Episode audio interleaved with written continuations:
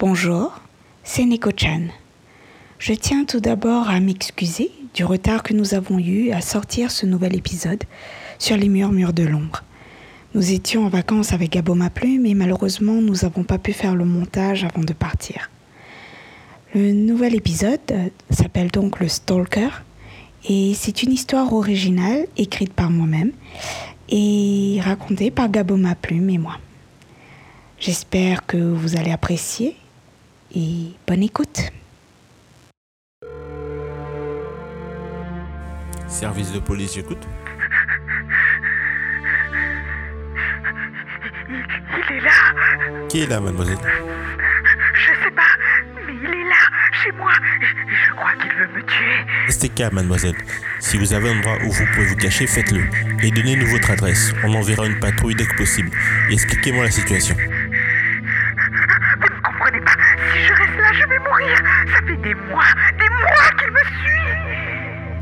Au début, ce n'était qu'une impression.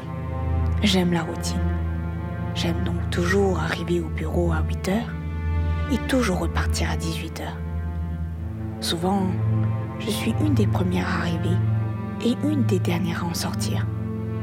Mais cela ne me dérangeait pas, car j'aime le calme et la solitude que me procure ce moment loin de mes collègues. La première fois que j'ai eu une drôle de sensation, c'était en rejoignant ma voiture. Comme toujours, je prenais l'escalier de service à 18h, descendais les trois étages pour rejoindre ma petite Nissan rouge dans le parking souterrain. Je la garais toujours au même endroit.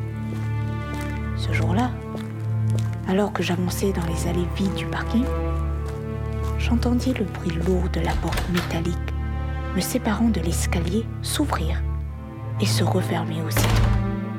Je me retournai surprise, car ma voiture était la dernière restante. Il n'y avait personne.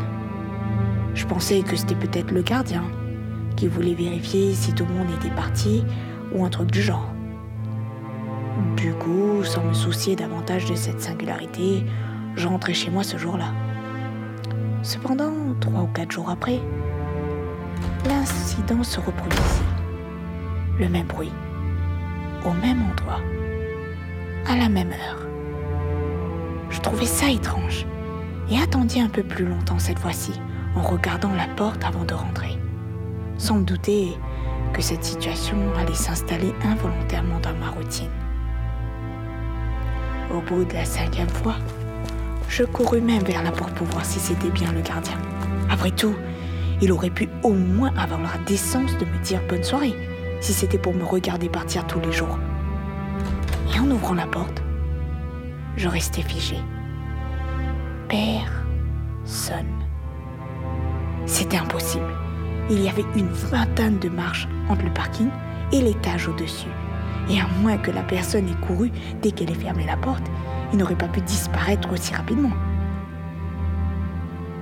La bonne nouvelle, c'est que ce fut la dernière fois que j'entendis la porte s'ouvrir derrière moi lorsque je partais à ma voiture.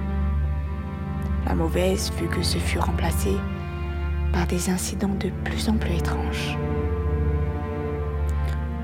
Au début, c'était des petits objets qui disparaissaient et apparaissaient à d'autres endroits sur mon lieu de travail. Ma gomme, mon agrafeuse, ma tasse. Alors je pensais à une farce de très mauvais goût d'un de mes collègues ou du service de nettoyage. Cela me rendait irritable. Je déteste qu'on touche à mes affaires. Je déteste qu'on les bouge. Et je déteste encore plus les blagues de mauvais goût. Un jour, en revenant du déjeuner, je vis Sophie penchée sur ma table, ramasser un objet. J'étais hors de moi. C'en était trop. Je m'approchai d'elle, la poussai, lui hurlai dessus. Pauvre idiote, ça t'amuse de toucher ce qui t'appartient pas? Ça te fait marrer que je cherche mes affaires partout? Elle me regarda surprise, puis balbutia rapide, désolée, qu'elle cherchait juste un trombone. Puis elle s'éloigna. Tout le monde me regarda bizarrement. J'entendis des murmures. On me traitait de tarée ou de folle. Je ne suis pas folle. C'était elle. Ou alors non.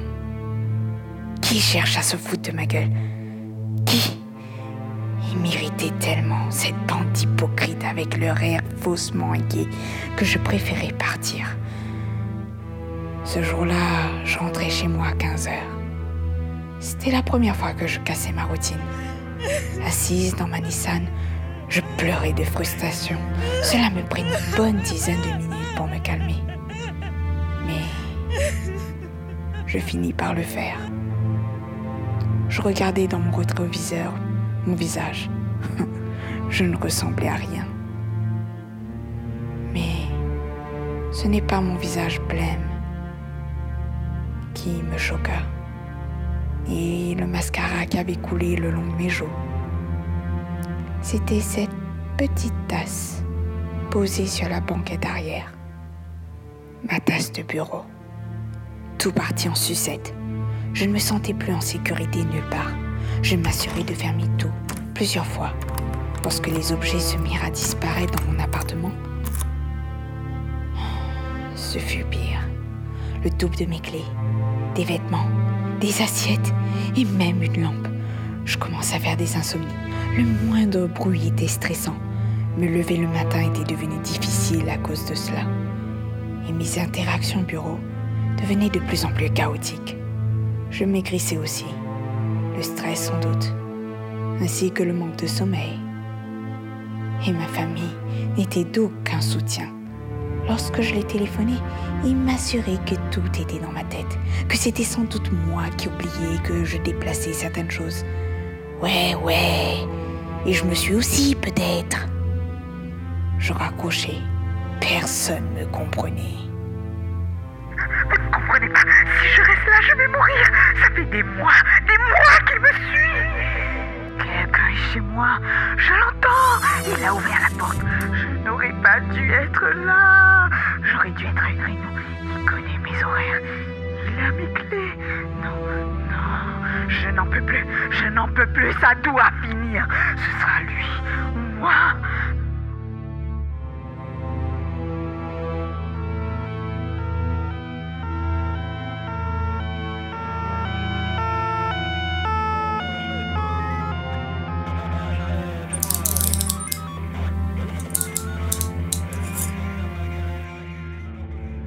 Emmener le corps de la victime dès que toutes les photos ont été prises. C'est vraiment une sale affaire. La pauvre victime a été tripée vivante par le nombre de coups de couteau reçus dans l'abdomen. Qui eût cru qu'une femme puisse faire autant de dégâts?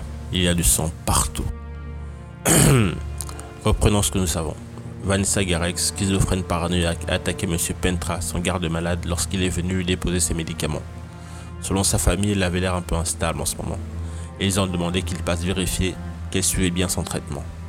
Ses collègues se plaignaient aussi qu'elle était agressive et solitaire depuis plusieurs mois. Elle a appelé le service de police vers 18h00 pour signaler que quelqu'un était entré par effraction chez elle. Et dans un accès de folie, cette cinglée l'a pas reconnu et l'a poignardé. Pauvre type. Et faites attention en soulevant le corps, les gars. Cédric, ramasse-moi ces clés qui viennent de tomber de la poche de la victime.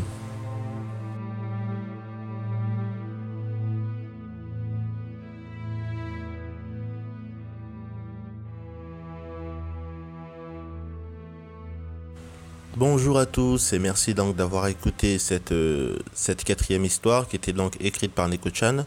Encore désolé pour le retard, on va essayer de se rattraper au plus vite. Nous travaillons actuellement sur une histoire un peu particulière, une histoire qui sera en fait en deux parties. On espère la faire sortir au plus vite que vous puissiez l'écouter. Pour nous soutenir, n'hésitez pas à liker, partager et surtout à commenter les publications sur les différentes plateformes d'écoute de podcast. On vous remercie beaucoup pour ceux qui nous suivent et bonne journée, bon week-end.